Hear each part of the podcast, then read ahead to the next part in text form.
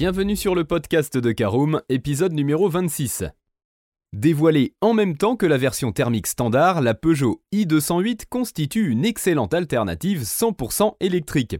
Nous vous proposons un épisode intégralement consacré à l'essai de la Peugeot i208.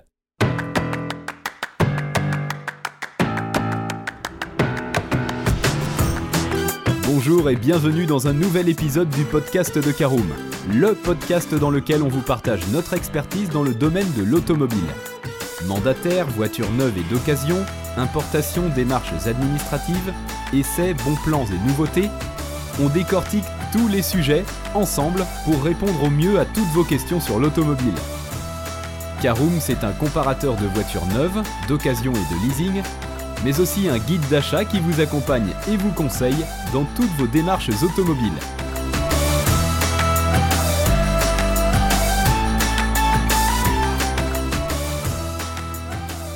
Bonjour à tous et très heureux de vous retrouver pour un nouvel épisode de votre podcast Caroom dédié à l'univers de l'automobile.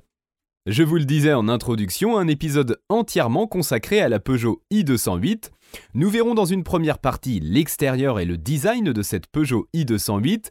Nous rentrerons dans le véhicule dans une deuxième partie et étudierons son poste de conduite et l'habitabilité de la i208.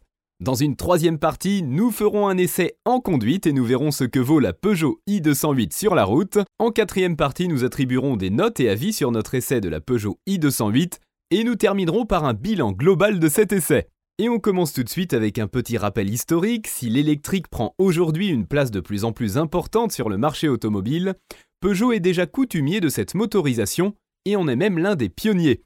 En effet, dès 1941, la marque sochalienne se lance sur ce segment avec la VLV, voiture légère de ville, conçue afin de contrer le manque de carburant durant la Seconde Guerre mondiale. Un peu plus tard, en 1995, c'est au tour de la Peugeot 106 électrique de faire son apparition, devenant alors la voiture électrique la plus vendue au monde. Autant dire qu'entre les véhicules zéro émission et la marque au Lyon, c'est une histoire qui dure depuis longtemps. Pas étonnant donc qu'elle revienne à l'heure où l'électrification est un passage obligatoire afin d'échapper aux amendes prévues par l'Union européenne.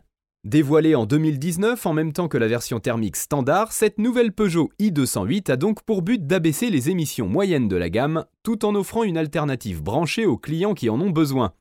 La cousine de la DS3 Crossback e-Tense avec qui elle partage sa plateforme devra toutefois composer avec une concurrence de plus en plus rude, face notamment à une Renault Zoé plus ancienne et donc un peu mieux implantée sur le segment. Néanmoins, la citadine socialienne profite de nombreux atouts par rapport à sa rivale aux losanges que nous vous proposons de découvrir dès à présent dans notre essai complet. Alors comme promis, voyons l'extérieur et le design de la Peugeot i208. Contrairement à Renault, mais également à d'autres constructeurs qui ont décidé d'offrir à leurs modèles électriques un style complètement à part, Peugeot a fait le choix de la cohérence avec une i208 reprenant trait pour trait le design de la version thermique. Nous retrouvons donc les principaux attributs distinctifs de la deuxième génération de la citadine, à savoir la face avant intégrant deux optiques en forme de croc, entourant une calandre redessinée. À l'arrière, le bouclier profite là encore d'un nouveau coup de crayon, tandis que la signature lumineuse arrondie reprend les fameuses griffes de la première mouture, avec des feux reliés entre eux par un bandeau noir très tendance. Enfin, de profil, nous distinguons de nouvelles protections de carrosserie noire, uniquement proposées sur les versions les plus haut de gamme, à partir de la finition GT Line. S'il est donc difficile de distinguer la version électrique de sa sœur thermique, quelques détails viennent tout de même nous aiguiller, pour peu que l'on fasse preuve d'un peu d'observation. À l'avant tout d'abord, la calandre se part de décors reprenant la teinte de la carrosserie, donnant presque l'impression qu'elle serait pleine, comme c'est le cas sur de nombreux modèles électriques, à commencer par la Renault Zoé. On apprécie toutefois le fait que la grille soit toujours présente afin de ne pas déstabiliser la clientèle et de garder un style proche de la Peugeot 208 standard. Autre détail important, le lion qui devient bleu et surtout dichroïque sur la version électrique, ce qui signifie tout simplement que sa couleur change selon la lumière. Enfin, il faut également noter que seule la i208 s'avère disponible en version GT qui se distingue par des passages de roues noires brillants comme sur la GT Line, ainsi que des jantes de 17 pouces avec des inserts spécifiques. Pour cette deuxième partie, on ouvre la porte et on s'installe à bord de la Peugeot i208. Alors là encore, difficile de faire la différence entre les versions thermiques et électriques de cette nouvelle Peugeot 208 lorsque l'on pénètre dans l'habitacle, alors que la présentation demeure inchangée. Celle-ci change toutefois radicalement par rapport à la précédente génération, faisant un véritable bond en avant sur tous les points, que ce soit en termes de qualité perçue, ainsi qu'en ce qui concerne le bagage technologique. Et pour cause, la citadine s'offre un tout nouvel écran tactile de 5 à 10 pouces selon la finition, associé à un nouveau combiné numérique pouvant être en 3D sur les versions les plus haut de gamme. Nous retrouvons le fameux Peugeot iCockpit inauguré sur la première génération de la citadine avec son petit volant et son combiné placé juste au-dessus. Globalement, la présentation est très flatteuse tandis que les matériaux sont de bonne facture et que les ajustements sont plutôt bons, bien que perfectibles toutefois. Profitant d'un empattement de 2,54 m, la Peugeot i208 conserve une habitabilité identique à la version thermique grâce aux batteries logées sous le plancher, ne prenant aucun espace dans l'habitacle. La citadine accueille donc plutôt convenablement ses occupants, même si les plus grands gabarits pourront se sentir quelque peu à l'étroit tout de même. Enfin, le volume de coffre demeure également inchangé, oscillant entre 300 et 391 litres une fois la banquette arrière rabattue. Un chiffre qui permet ainsi à la dernière née de la marque de se positionner dans la moyenne du segment, notamment face à la Renault Clio 5. Et maintenant que nous sommes bien installés dans la Peugeot i208, on met le contact et on part faire un tour. Outre la version thermique que vous avez déjà pu découvrir dans l'essai de la 208, nous avons donc aussi pu prendre le volant de sa sœur électrique, la Peugeot i208.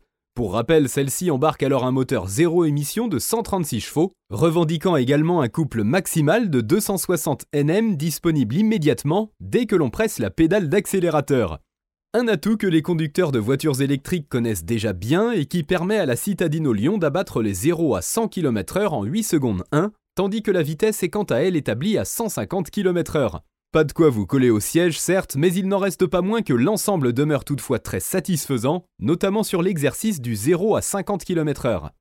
Très plaisante à conduire, cette version se veut tout aussi dynamique que la 208 thermique grâce à son excellente plateforme ICMP ainsi que son sélecteur de mode de conduite.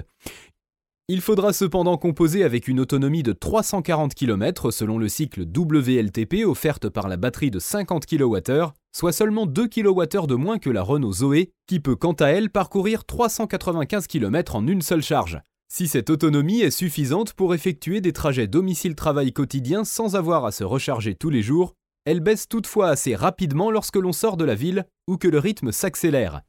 Il est néanmoins possible de récupérer 80% de la charge en seulement 30 minutes sur une borne de recharge rapide de 100 kW, tandis que 16 heures s'avèrent nécessaires sur une prise standard. Si l'on oublie la motorisation électrique cachée sous le capot, cette Peugeot i208 reste très proche de la version standard en termes de prestations routières, gagnant d'autant plus en stabilité grâce à son centre de gravité abaissé.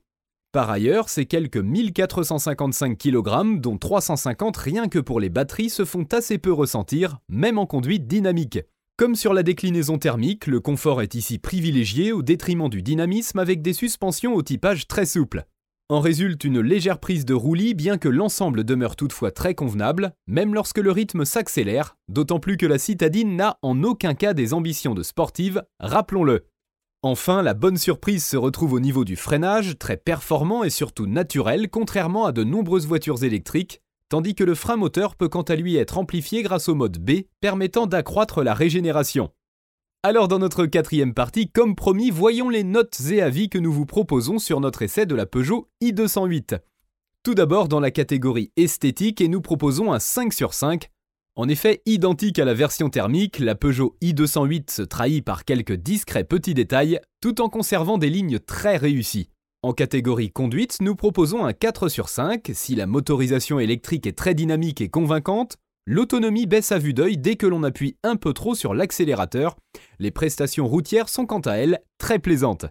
Dans la catégorie praticité, nous proposons un 3 sur 5. Si son volume de coffre ne baisse pas par rapport à la version thermique, celui-ci est inférieur à celui de la précédente génération. Il reste plutôt correct. L'habitabilité gagnerait toutefois à être améliorée. Enfin, notre dernière catégorie rapport qualité-prix et nous proposons un 4 sur 5. Affichée à partir de 32 300 euros, la Peugeot i208 est assez onéreuse, mais elle se situe dans la moyenne sur le marché de l'électrique. A noter qu'un bonus écologique s'avère applicable, de quoi réduire significativement la facture et la rendre plus abordable. Et c'est l'heure de faire le bilan de notre essai de la Peugeot i208. Excellente alternative à la version thermique, la Peugeot i208 est pleine d'atouts et ne devrait avoir aucun mal à séduire le grand public alors qu'elle représentait il y a quelques mois plus de 30% des précommandes. Il faut dire que la citadine possède de nombreux arguments, notamment pour tous ceux qui recherchent un véhicule pour tous les jours. Si elle autorise également quelques sorties en dehors de la ville, celle-ci reste toutefois son terrain de prédilection, même si la Sochalienne se montre aussi très confortable sur des trajets un peu plus longs. En réalité, seul son tarif à partir d'un peu plus de 32 000 euros pourrait dissuader les éventuels acheteurs qui pourraient alors être tentés de se tourner vers une Renault Zoé, affichée elle à partir de 23 900 euros.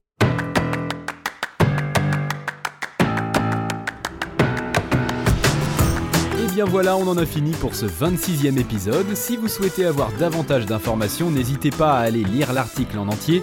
On a mis le lien dans la description, plus quelques bonus. Vous pouvez également le retrouver en tapant Caroom Essai Peugeot i208 sur Google. Et si vous avez encore des questions, vous pouvez laisser un commentaire sur l'article ou les poser sur notre forum.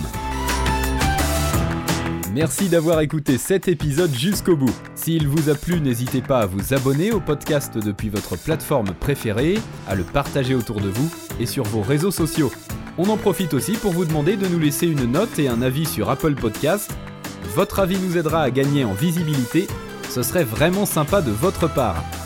Si vous souhaitez vous renseigner davantage pour l'achat d'une voiture neuve ou d'occasion, ou que vous voulez encore plus de conseils et de bons plans, rendez-vous sur www.caroom.fr. Si vous avez encore des questions, des remarques ou des recommandations, n'hésitez pas à nous contacter sur nos réseaux sociaux. Merci encore et à bientôt pour de nouveaux épisodes du podcast de Caroom.